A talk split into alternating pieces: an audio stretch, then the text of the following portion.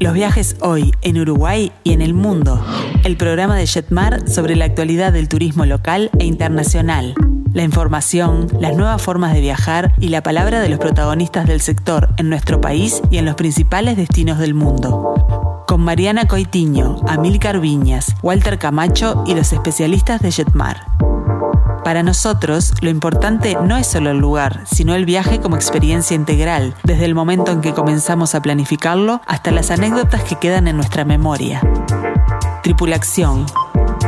Los viajes hoy en Uruguay y en el mundo.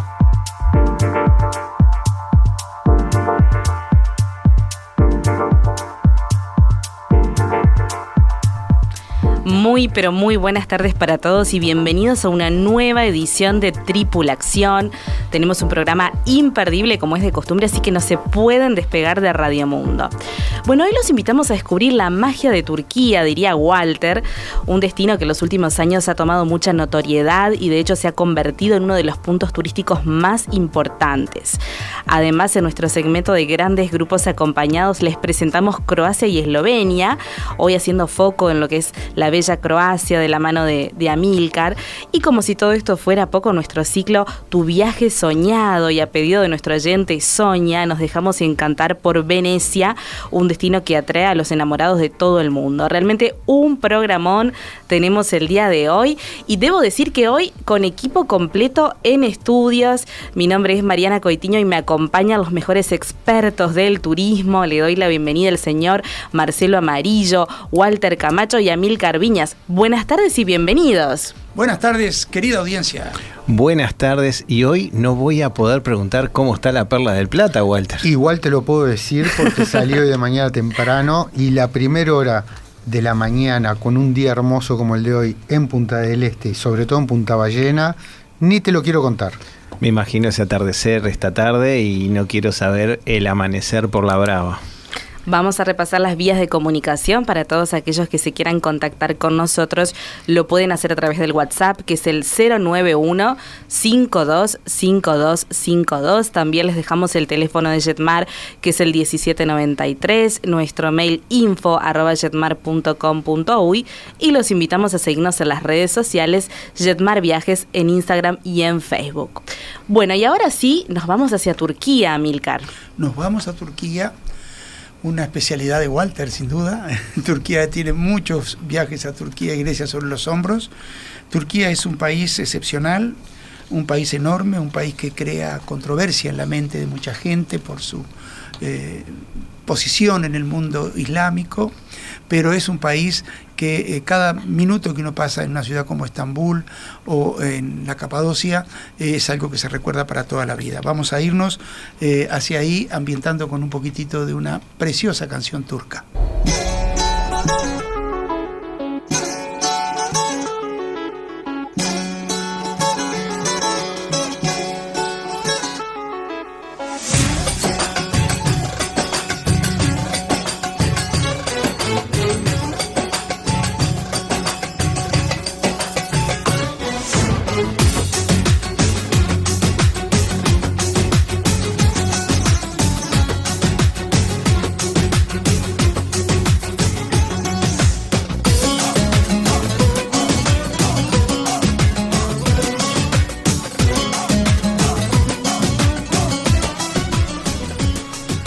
Estaba Mariana parada eh, haciendo la, danza, la danza del vientre. Mariana, controlate. Bueno, no me delaten.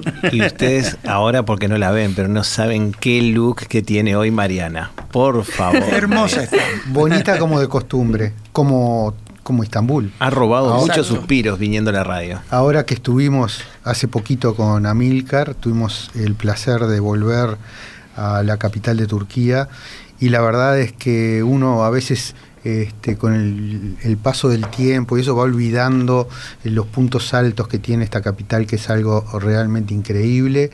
Eh, estuvimos muy poquito porque fue en la conexión de nuestro viaje. Aprovecho para saludar a los, a los amigos del grupo de Egipto y Jordania, bien reciente. Los vuelos nos llevaron a conectar en Istambul y como siempre hacemos una escapadita con Amilcar, no podemos dejar una ciudad así tocar y salir, entonces hicimos algunas de las cositas básicas que se pueden hacer, pero eh, el, mero hecho de entrar a la capital que durante tanto tiempo mucha gente ha considerado la capital del mundo, todas las religiones, todas las culturas han pasado este, por el territorio turco y al día de hoy siempre nos reciben con este, una, actitud hacia el turista, este, sobre todo la gente, los locales, este, muy proactiva. Y cuando salimos a, apenas llegamos, que salimos a caminar por la ciudad, eh, más allá de las visitas que hicimos, o cuando hicimos el recorrido en el barco por el Bósforo, que fue para lo que apenas nos dio tiempo, nos recordó todas las maravillas que tenemos para hacer eh, en esta ciudad y en este país y que, eh, si Dios quiere, vamos a poder realizar este año con un lindo grupo de gente saliendo desde aquí, desde Montevideo, acompañados. Este año que viene. Perdón, sí, sí, sí. Yo ya estoy, ya estoy, en, el, ya estoy en el viaje, pero es 2024. En esta industria del turismo eh, se nos adelanta el calendario en el cerebro constantemente. Es así, señores. Es que ha sido, Amilcar, ¿qué crees que te diga? Ha sido tal el éxito de los viajes de 2024 que estamos tanto pensando en el 2024 que estamos ahí con el, con el Turquía que tanto nos va a deleitar Walter.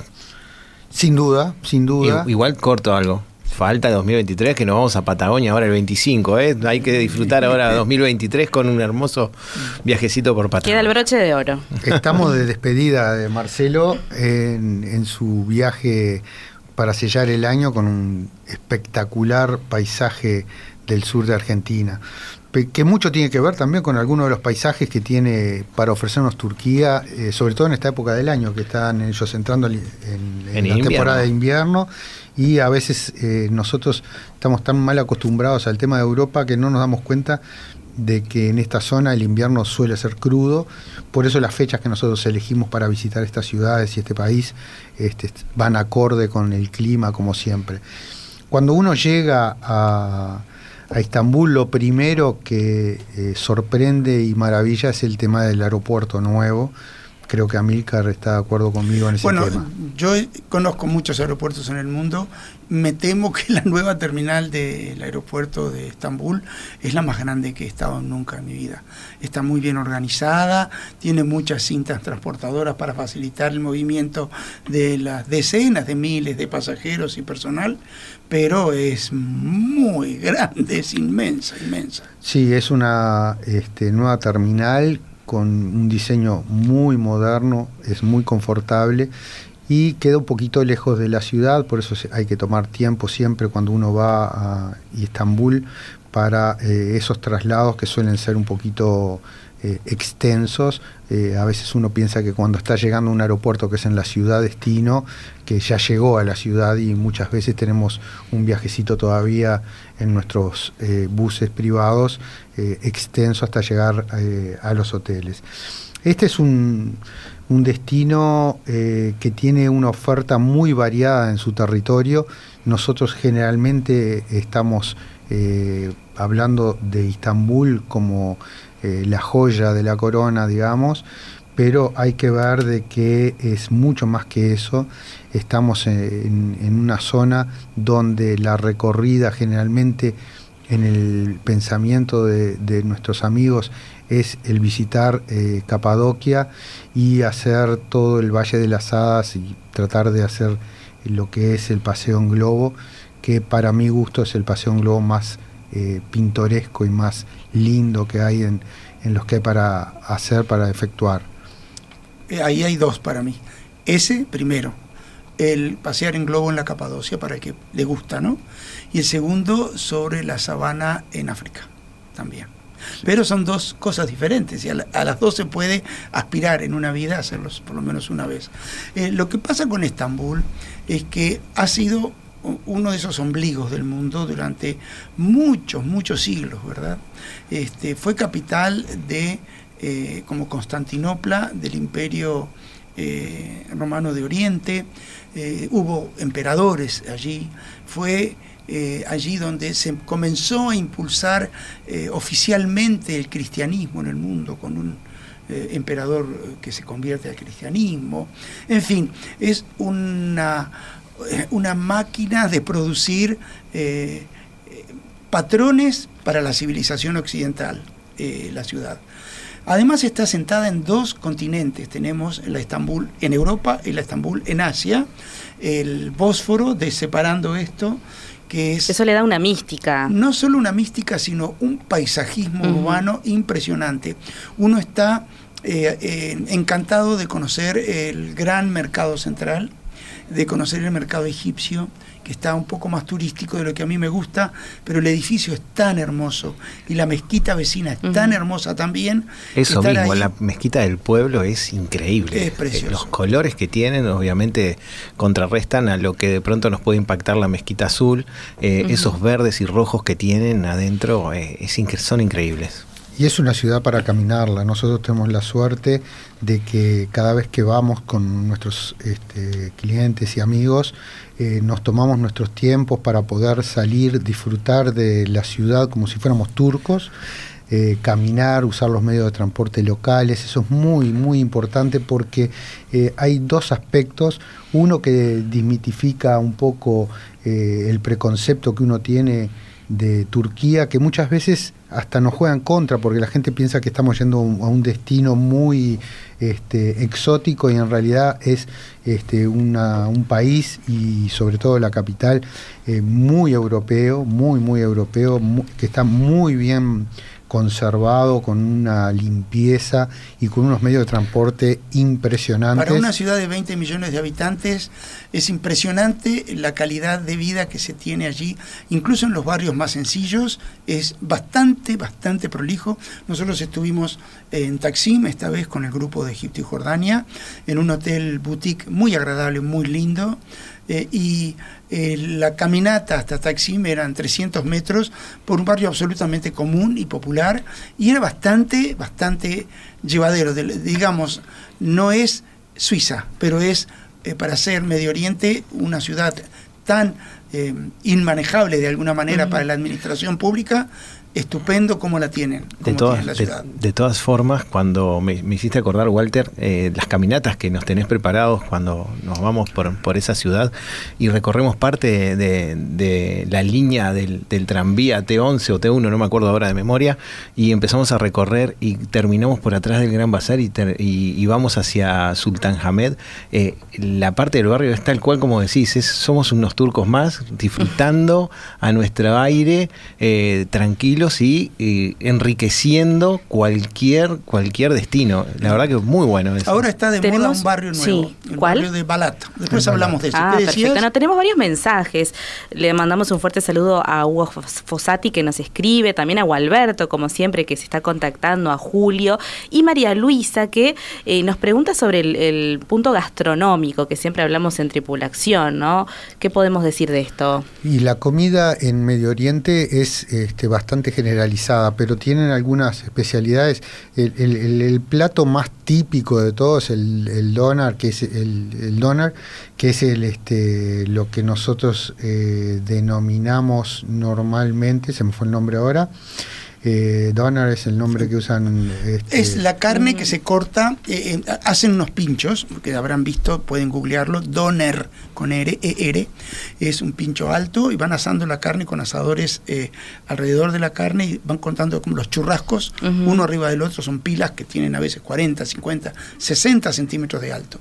De allí van sacando lascas de afuera donde ya está cortada la carne, abren el pan como si fuese de pita, Walter, una cosa así, ponen la carne cortada allí, puede ser verduras como tomate, como lechuga, y algún condimento específico, un poquitito eh, sabroso, pero no especialmente picante, y uno come eso. Eso es muy tradicional de eh, Turquía, una comida muy popular y muy rica. Y es una comida callejera que la podemos disfrutar, que hoy en día la gente a veces está con un poco de temor al, tema de las comidas callejeras, esto es, muy común, como comprar un simit, que es el, el pan este, típico de ellos, que lo venden en la calle, que es como una dona, pero salada, con semillas, Muy este, rica. muy, muy rica. También. Y el plato fuerte, eh, eh, al estar sobre el, sobre el bósforo, es el pescado, ¿no? Eso mismo, ahí en, en Cuncapi, ahí cerca, de- sobre la rambla, donde está la Torre de las Doncellas, es, es increíble, ahí hacia atrás de la Y abajo Mezquita del puente Sur. Gálata. El puente Gálata También. es un puente de, de tráfico y peatonal muy importante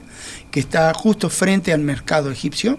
eh, yendo hacia esa parte, uno enfrenta al mercado egipcio y la mezquita del pueblo, pero abajo del puente Gálata hay un segundo puente, entre comillas, que es una peatonal que está llena de restaurantes. Todo a lo largo, uno está mirando el Bósforo, está mirando Topkapi, de hecho, de ese lado donde están los restaurantes, disfruta la vista comiendo unos pescados espectaculares. Y la dieta es mediterránea, o sea que todo, antes de empezar a, a almorzar, ya nos traen todos los platitos con los eh, cuscús, con el hummus, con los mese, mese- mese. este, aceitunas, este, el, el queso feta, el tomate, El yogurt. eh, los yogurt, este, que siempre los traen también para acompañar este, el inicio de las comidas. O sea que eh, la gastronomía es muy, muy rica y aparte tienen el, eh, ellos, por ser un- mayoritariamente musulmanes, este, no, no tienen alcohol este, para la venta de, sí de los turistas. Nosotros tenemos acceso a restaurantes y hoteles que, que nos proveen de, de cerveza, de whisky esas, o vino, pero ellos este, el- el- lo típico es el café turco y el té, sobre todo el de manzana, De que ese. Y los dulces, lados. María Luisa, la- los dulces árabes, maravillosos dulces árabes. Yo creo que con todo lo que le dijimos a María Luisa, por favor, no deje de señar y bien, acompañarnos en este grupo. Por supuesto. También tenemos que saludar a María de Maldonado, que ella, bueno, nos eh, hacía una pregunta respecto a que mencionamos que es un destino que está realmente muy de moda. ¿Qué pasa con el, el tema de las atracciones, no? Si están superpobladas, si tenemos disponibilidad. Ese es un problema que estamos eh, teniendo los turistas nosotros mismos, somos parte del problema, eh, en, en todos los destinos a los que habitualmente vamos. O sea, no, no escapamos a lo que puede ser eh, una aglomeración de gente en una capital europea. Madrid, Roma, eh, Londres, París.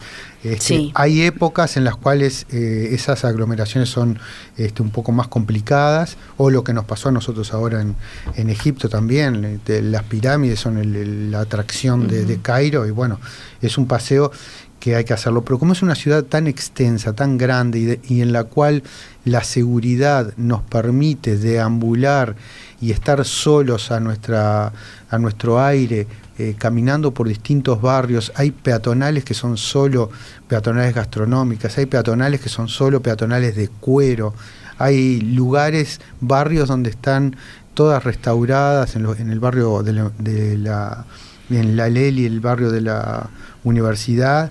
Este, toda, toda restaurada, las casas de madera de la época de, eh, que estuvieron los italianos. Este, tiene siempre el espacio para nosotros. Por supuesto, cuando uno quiere ir a Sultan Ahmed, quiere ir a Topkapi, la Mezquita Azul, todo, hay una aglomeración de gente importante, Pero- pero, son espacios muy Eso, abiertos. eso. Son, uno puede hacer cola para entrar. 15, 20 minutos. No es el Taj Mahal tampoco, que uno tiene que estar a las 4 y media de la mañana esperando turno para entrar, porque así lo organizan, ¿no? Cualquier persona tiene que esperar esa hora. No así en Turquía. En, en- en- en Estambul, vos haces tu cola para entrar a la Mezquita Azul o a Topkapi, y una vez adentro son tan vastos los lugares que si bien hay mucha gente, uno puede disfrutar, puede ver, puede sacar fotos donde no figuren, eh, donde no salgan muchas personas. Eh, hay espacios, no son lugares apretados, son lugares inmensos, esos grandes puntos de visita tradicionales que tiene Estambul. Walter, mirá qué lindo mensaje estoy recibiendo ahora de unos clientes amigos, Janet Kelet y Karakin Alayan. Eh, nos están diciendo, obviamente ellos la conocen muy bien, nos están diciendo qué divina esta au- audición. Y ellos que son de Turquía dicen, quiero ir con ustedes. Así que les mando un beso enorme, eh, Janet. están invitados. Gracias por Qué- qué escucharnos y bueno, que haya bienvenidos. Oyentes eh, turcos que nos están escuchando y aprobando. Muchas Miren, gracias. acá lo tengo el mensaje para mandárselos, la Lo verdad que vamos a llevar nos para que, mucho. nos- Como guías, como- capaz. para que nos enseñen a regatear en el, en Pero el no sabes lo que es Caraquín hablando en turco, así que vamos de bien de bien. Y Janet también. Bueno, así que muy pero muy atentos porque para 2024 tenemos este hermoso destino dentro de grandes grupos acompañados. Por mayor información se pueden acercar a cualquiera de nuestros locales o contactarse a través del teléfono de Jetmar el 1793. ¿Y cómo nos vamos a la pausa, no, Con una canción que me encanta, que ya la hemos escuchado en Tripulación de un cantante turco que seguramente tus amigos y clientes conocen, que se llama Tarkan. Y el, el tema se llama Besos.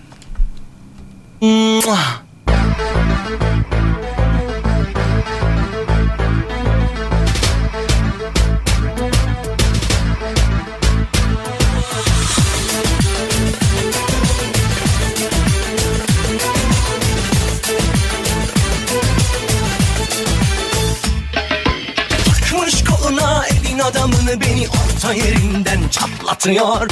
Ağzımda sakızı şişirip şişirip arsız arsız patlatıyor Biz böyle mi gördük babamızdan ele güne rezil olduk. Yeni adet Seguinos en las redes, Jetmar Viajes en Instagram y en Facebook. Seni gidip kıran yılanı derinden çıkaran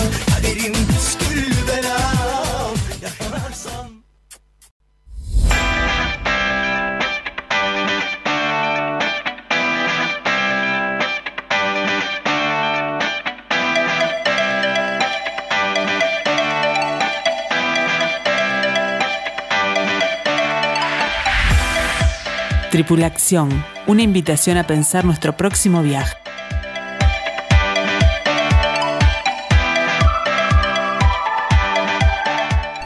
Muy bien, seguimos con Tripula Acción y tenemos que saludar a Soledad, que nos escribe a través del WhatsApp el 091-525252. Nos dice que nos escucha siempre y nos felicita por el programa, así que bueno, un fuerte saludo. Un Gracias, gran Soledad. saludo, gran saludo, Soledad. Muchas gracias. También les queremos recordar que estamos abiertos en los locales de Plaza Independencia, Aeropuerto de Carrasco, Montevideo Shopping, Punta Carretas, Tres Cruces, Nuevo Centro, Carrasco, Mercedes, Punta del Este y también Zona América. Y ahora sí vamos a dar paso a nuestro segmento de grandes grupos acompañados de esta manera.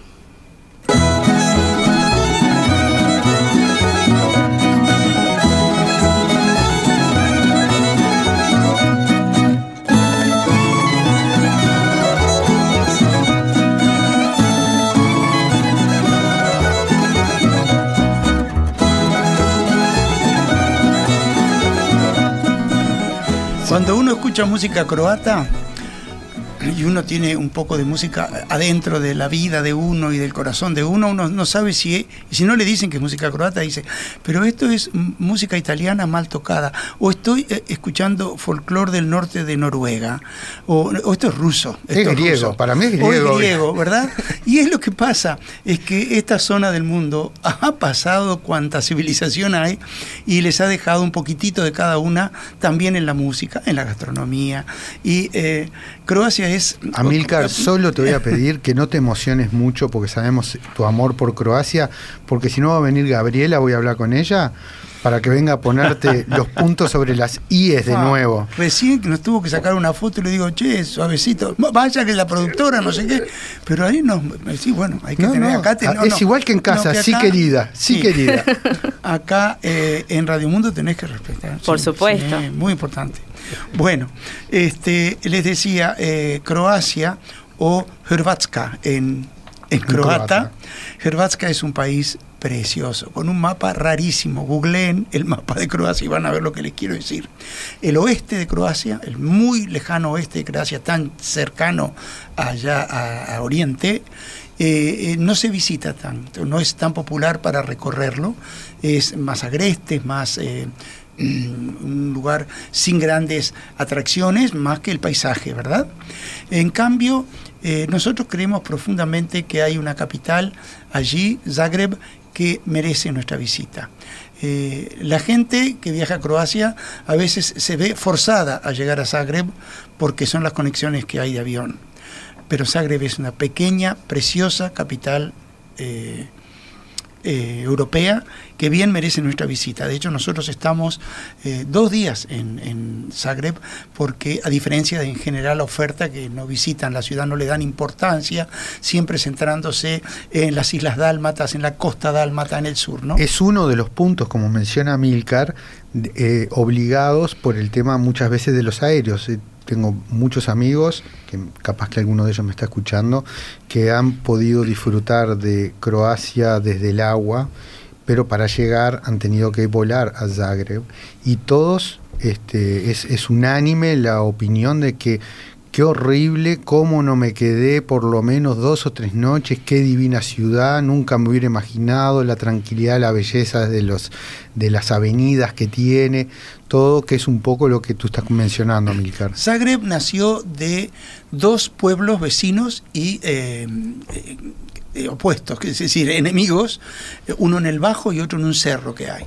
En el cerro hasta el día de hoy está el centro de gobierno. Eh, croata, hay una preciosa, preciosa iglesia de San Miguel en el corazón de, de, la parte alta, a la cual se accede por un funicular histórico muy lindo, que tomaremos en su momento con el tour del año que viene.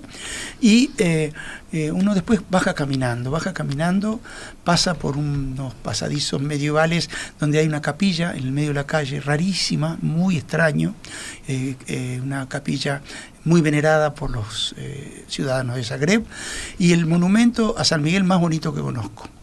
Eh, un dragón espectacular, un monumento romántico, precioso. Uno baja y llega a la plaza principal del pueblo, muy cerca donde va a estar nuestro hotel eh, de la ciudad, y eh, esa es la parte más antigua. En la parte baja está la catedral, que es una de las catedrales fortificadas que quedan en, Croacia, donde hay muchas iglesias fortificadas muy bien conservadas, es en Rumanía.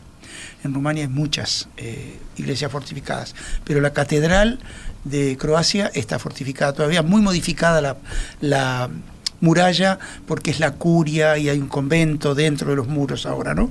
Pero es preciosa la plaza de Santa María también. Pero esa es la cara más antigua. Ahí en el medio de esa parte antigua de la ciudad, eh, con mucha vida, hay una calle peatonal que tiene una onda una onda para ir de noche a tomar una mucha juventud eh, mucha juventud porque hay facultades en el centro también ¿no? de, la Universidad Nacional pero donde se reúnen los turistas una oferta gastronómica variada tradicional internacional y de algunos platos croatas también este y otra cara de la ciudad es eso las avenidas y el diagrama que le han dado años y años de pertenecer al imperio austrohúngaro. El Teatro Nacional, que es precioso y que en la primera caminata grande que hacemos vamos a pasar por allí, por la biblioteca de la universidad, que es un edificio Art fantástico, vamos a pasar eh, por unas avenidas típicas como si estuviéramos en Viena. De hecho, los arquitectos del teatro de la ópera de Zagreb son los mismos arquitectos del teatro de la ópera de Viena. ¿Verdad? Allí, este, eh, otra cosa que me encanta a mí de Zagreb es la cantidad de esculturas a nivel humano que hay, la cantidad de esculturas cerca de uno, no solo de grandes próceres a caballo. Está eh, la, eh, en varios lugares, pero la más linda escultura de Nicolás Tesla, googleenlo, este hombre no es croata de nacimiento, pero nace en, dentro de lo que era Croacia en el momento que él nace y es muy respetado en Son esa muy peleadores, muy peleones los croatas con el tema de que Gardel es croata, cosas así. Ellos, sí, este, sí, sí, Marco Polo era croata. y van contra la historia porque son muy duros en ese tema. Ahora cada vez se usa menos en líneas generales, pero eh, se supone que los primeros regimientos que usaron una croata fueron ellos. Y de ahí viene la corbata que usa todo el mundo de eh, los eh, un uniforme elegido en determinado momento para ejércitos croatas, ¿verdad? Como sea. Eh, la parte amplia de la ciudad tiene un estilo capitalino, precioso, sumamente de la, de la Belle Époque, eh, que nos va a encantar hasta el largo, ese enorme parque que llega hasta la estación central eh, de trenes. Pero Croacia nos regala una costa impresionante, una costa verdaderamente fantástica, eh, junto al mar Adriático, que mm, está salpicada por un muy, muy eh, grande archipiélago que se llama el archipiélago Dálmata, de las Islas Dálmatas. Y eh, al norte de todo eh, esa costa tan recortada, tan, tan bella, hay una enorme, enorme ensenada, una, una bahía inmensa que se llama la bahía de Kvarner, con K, donde resalta la península de Istria. La península de Istria es territorio croata hoy, pero ha sido una pelea entre Constante. eh, constante, eh, la última entre Italia y Croacia. Italia. Finalmente, después de los últimos acuerdos de la Segunda Guerra Mundial del siglo pasado, pasó a ser territorio croata y con tristes emigraciones forzadas de los italianos que estuvieron ahí eh, generaciones y demás. Pero, ¿qué ha dejado eso?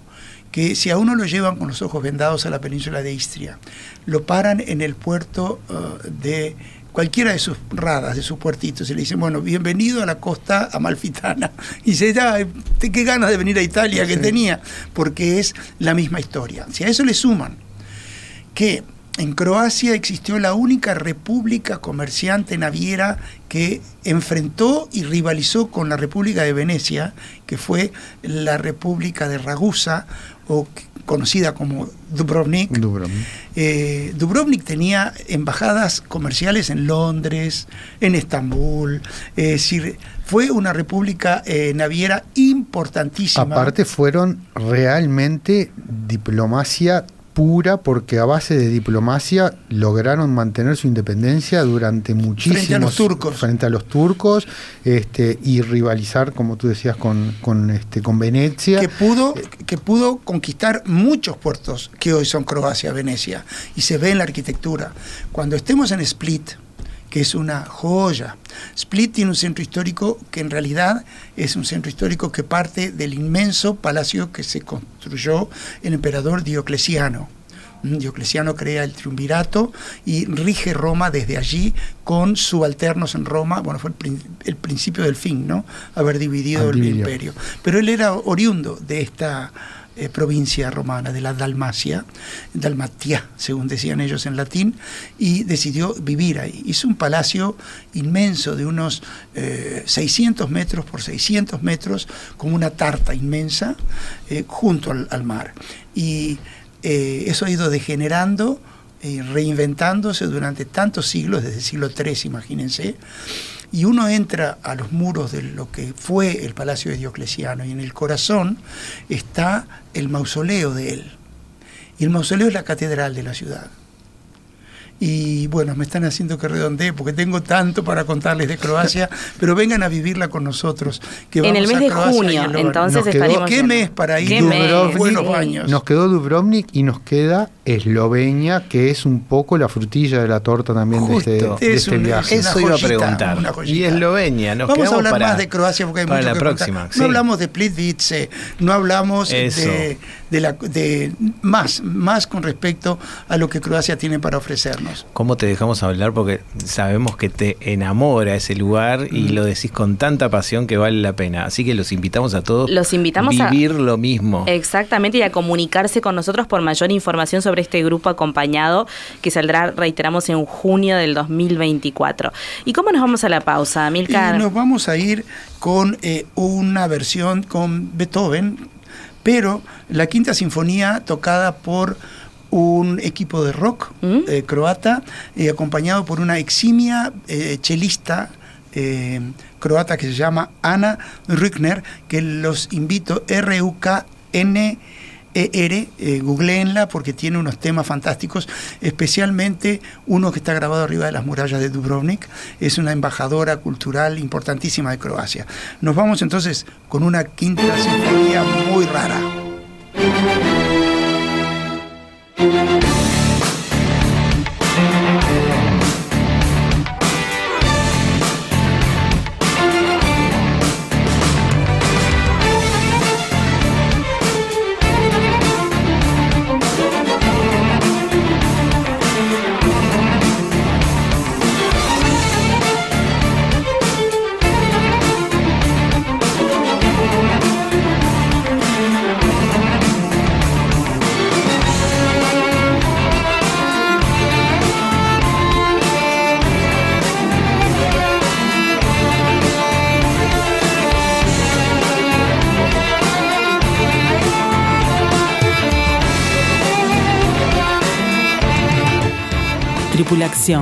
Expertos en turismo local e internacional.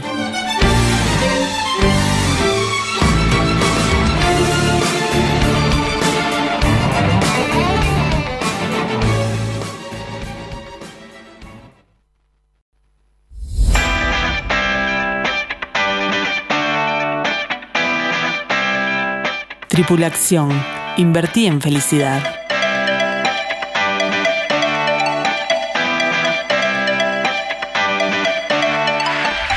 Muy bien, seguimos con Tripulación y tenemos que saludar a Oscar y a Romina que se contactan con nosotros a través del WhatsApp, el 091 525252. Les agradecemos por escucharnos. Y bueno, Marcelo, estamos ya a punto de irnos hacia Patagonia, entonces. Ya nos vamos, ya nos vamos el 25, nos vamos todo el grupo de amigos que vamos a disfrutar un poco de los fríos del sur, ya que, Que viene- todavía está bastante viene- frío Viene corrida para esta época de- Tienen que tener una Sí. buena batalla de pelotas de nieve. Sí, vamos a vamos a hacer algún, Sí, algún juego, vamos a hacer que seguramente ro- porque Lamento decirte que estamos arreglando para que empiece a calentar el ambiente Yo ya mandé un, al arribo de ustedes. fax a San Pedro y siempre funciona. Vamos, esperemos que esta vez funcione. Por lo menos que no llueva, que esté nublado y, no- y con eso ya es un éxito. Pero decirles, el año pasado, cuando fuimos, tenemos fotos con remerita de manga corta en el Calafate. Así que imagínense que llegar a Ushuaia y encontrarnos con que nevó hace tres días atrás es raro. Qué Es raro, raro, es raro para casi, diciembre, ¿no? Pero bueno, Casi también diciembre. tiene Va su ser, encanto, Por así que supuesto. Por vamos supuesto, a- van a ver las fotos que le vamos a mandar y por supuesto los relatos Los de reportes los exclusivos propios desde- pasajeros desde que van a estar disfrutando del destino. Lo Saben vamos a que es un destino tan, pero tan, tan enigmático que eh, de la cantidad de cruceros que va a haber en Sudamérica durante la temporada de verano, Ushuaia es el puerto que va a tener más cruceros de todos. Más que Buenos Aires, que Montevideo, Mucho que más, Punta sí, del Este. es verdad. Increíble. ¿eh? Es verdad, porque em, Ushuaia es el punto eh, donde enigmático para todos lo- los itinerarios este, de cruceros, tanto de Hay los de expedición y los expedición regulares. al polo. Pero además de esto, eh, las veces que yo he estado en Ushuaia, estuve dos veces en mi vida, siempre a lo largo de la avenida llamada sin ninguna creatividad San Martín. San Martín. Eh, la avenida de San Martín. Principal. Este, es como está en la Quinta Avenida. Hay gente de todo el mundo caminando por Ushuaia. Sí, porque atrae, es un destino de esos que tiene que venir la gente, que le gusta viajar, que le gusta la aventura con confort, porque es una ciudad que tiene muy buena infraestructura. Este, realmente una ciudad preciosa, que la más- disfruten mucho. lo más lindo Y cuando vas- Calafate. Cuando vas por, por, por, por la San Martín y de pronto mirás en la primer boca calle y mirás hacia la montaña y encontrarte con esos paisajes son increíbles. Y mirás hacia el mar, el canal de Beagle también. Y mirás hacia el mar y que ves bueno. el restaurante italiano, el restaurante Sí. chileno que te vende el salmón y el corderito y te metes de cabeza. Bueno. Esperamos el reporte en exclusiva en, en las próximas ediciones. Pero ya que habló con restaurante italiano, nos vamos para un lugar. Nos vamos, a- exactamente, Es un programa con de- amor, este. Cambiamos de rumbo, es un programa con amor eh, y se lo queremos dedicar este bloque a Sonia Castro, que ella, bueno, participó de nuestro sorteo y eh, dentro de- del segmento, ¿verdad? Tu viaje soñado nos planteó de que su sueño es conocer Venecia en carnaval. Así que, bueno, lo comenzamos Qué de esta momento. manera.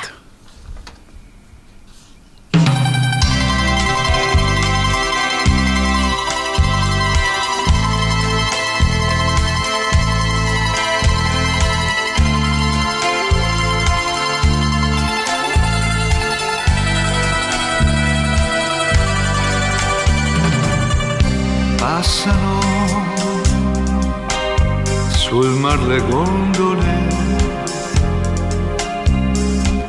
placide tra i sogni d'oro.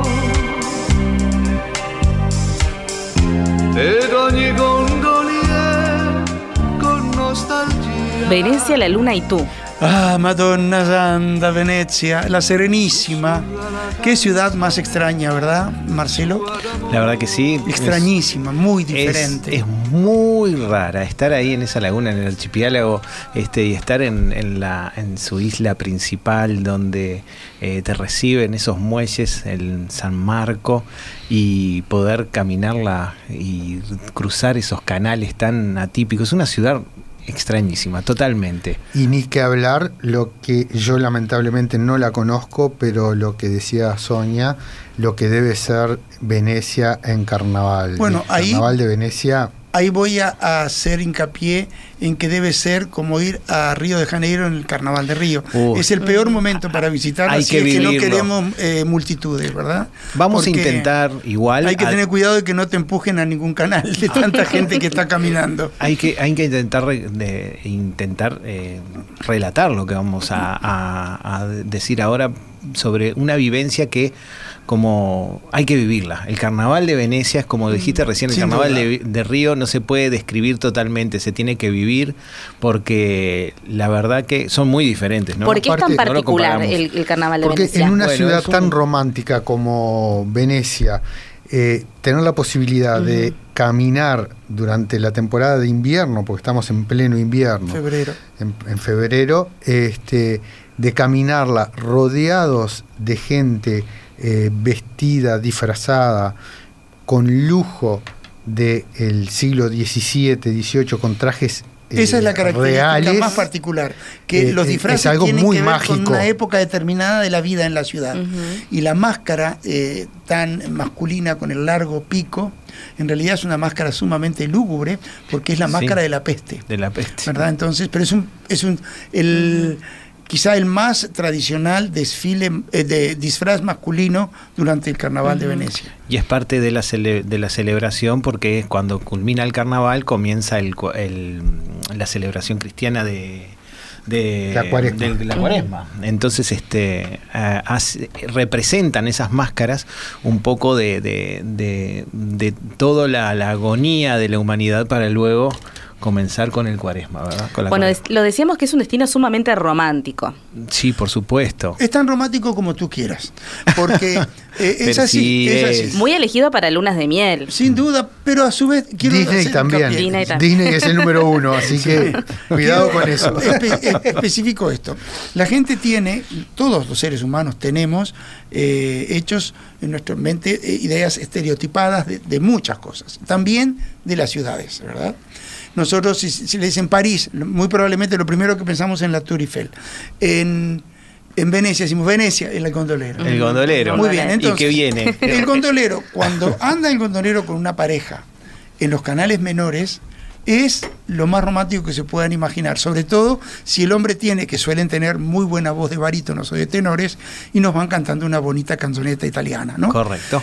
Pero cuando tiene que salir al gran canal y dar la vuelta para entrar en el otro canal chico, agárrate de la borda de la. Y de la- aparte- de la- porque las olas son muy grandes. Entonces, eh, eh, por eso digo, es todo relativo. Pero sí. Dentro de los canales chicos, en los recovecos más escondidos, más íntimos de la ciudad, eh, que pase un gondolero cantando una canzoneta y una pareja cabecita con cabecita, es muy romántico, sin duda. Y los atardeceres sobre el gran canal, ¿o no? Por supuesto que sí, por supuesto que sí. Este, ya que estás hablando de las góndolas, eh, recordemos que no es como una canoa o, eh, es una embarcación bastante atípica porque es, me- es curva y tiene una un formato que, que, que si estuviera sola, la, embarcación queda in- inclinada.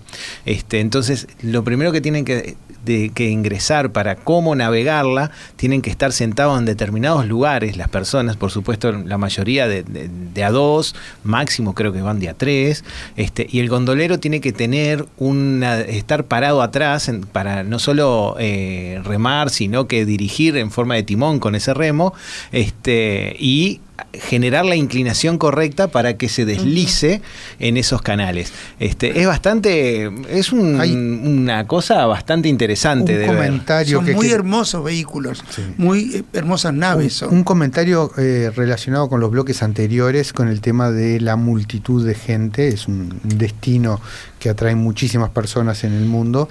Eh, y ahí hay una de las diferencias que muchas veces nosotros no sabemos o no, no se las damos este, tan claras a, nuestros oyentes y, y compañeros de viaje. Eh, Venecia es una cuando uno va y la visita en un tour de si es Marte de ser Bélgica o en un crucero que es eh, por el día. Entonces, cuando uno está por el día, es está en, la raya hour del turismo y es imposible caminar por la Plaza San Marco, es imposible no chocar con las góndolas. Pero cuando uno puede pernoctar en la ciudad y puede levantarse, acostarse cuando ya se fueron los turistas y levantarse cuando aún no llegaron, salir a caminar por Venecia detrás del aroma de este, un cucurucho que están haciendo para un helado y no hay nadie en la calle, ahí es cuando la ciudad se transforma en una ciudad mágica, Sen- aún en la época del carnaval. sentir ese eco de los, de, la- de los objetos o de las conversaciones a lo lejos en el silencio de, de esos canales, en la, en la calma, porque también con las mareas también que bajan y suben, les recordamos que están, están en una laguna de agua salobre y la puerta al mar son este, unas entradas de aguas que también están siendo reguladas, también para que no tengan inundaciones. Entonces, ustedes no saben lo que es quedarse en Venecia. Es muy recomendable, muy lindo.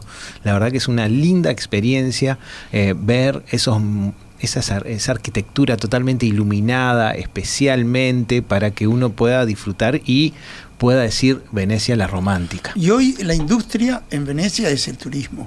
¿Por qué? Porque, eh, como decía acá en el reporte que se manda a la radio, la mejor herencia que dejó la humanidad, la mejor herencia que dejó a la humanidad la República de Venecia fue uno de los cascos históricos más fascinantes y diferentes de toda Europa, si no del mundo.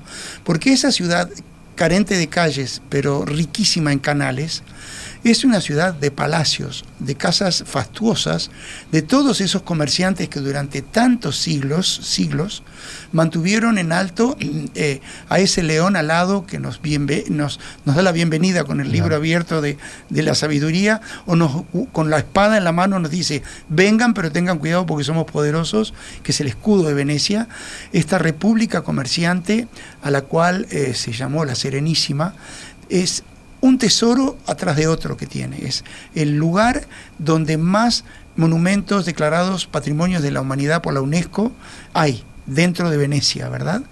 Italia es el país que más eh, declaraciones tiene. ¿no?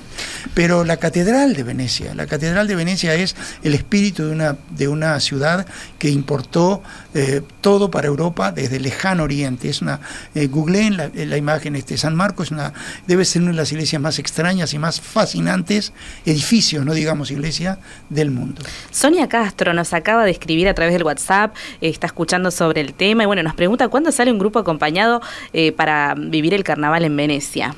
Nosotros tenemos un grupo particular este año, se llama El Norte de Italia, desde eh, los lagos hasta la Cortina d'Ampezzo.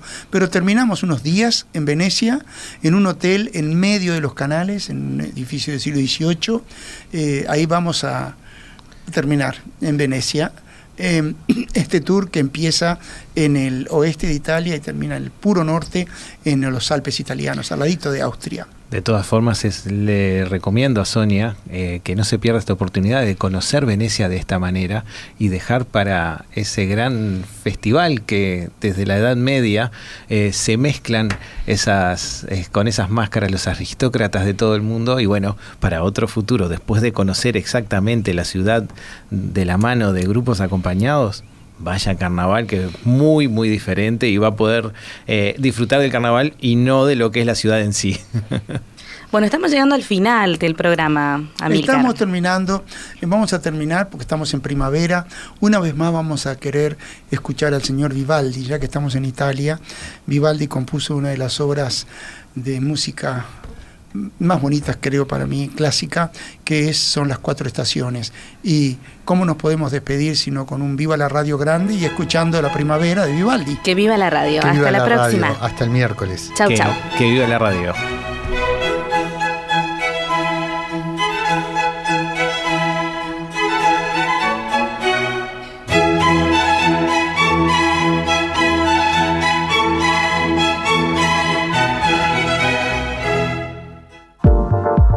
Los programas de tripulación están todos disponibles en radiomundo.uy y en plataformas digitales de Jetmar Viajes.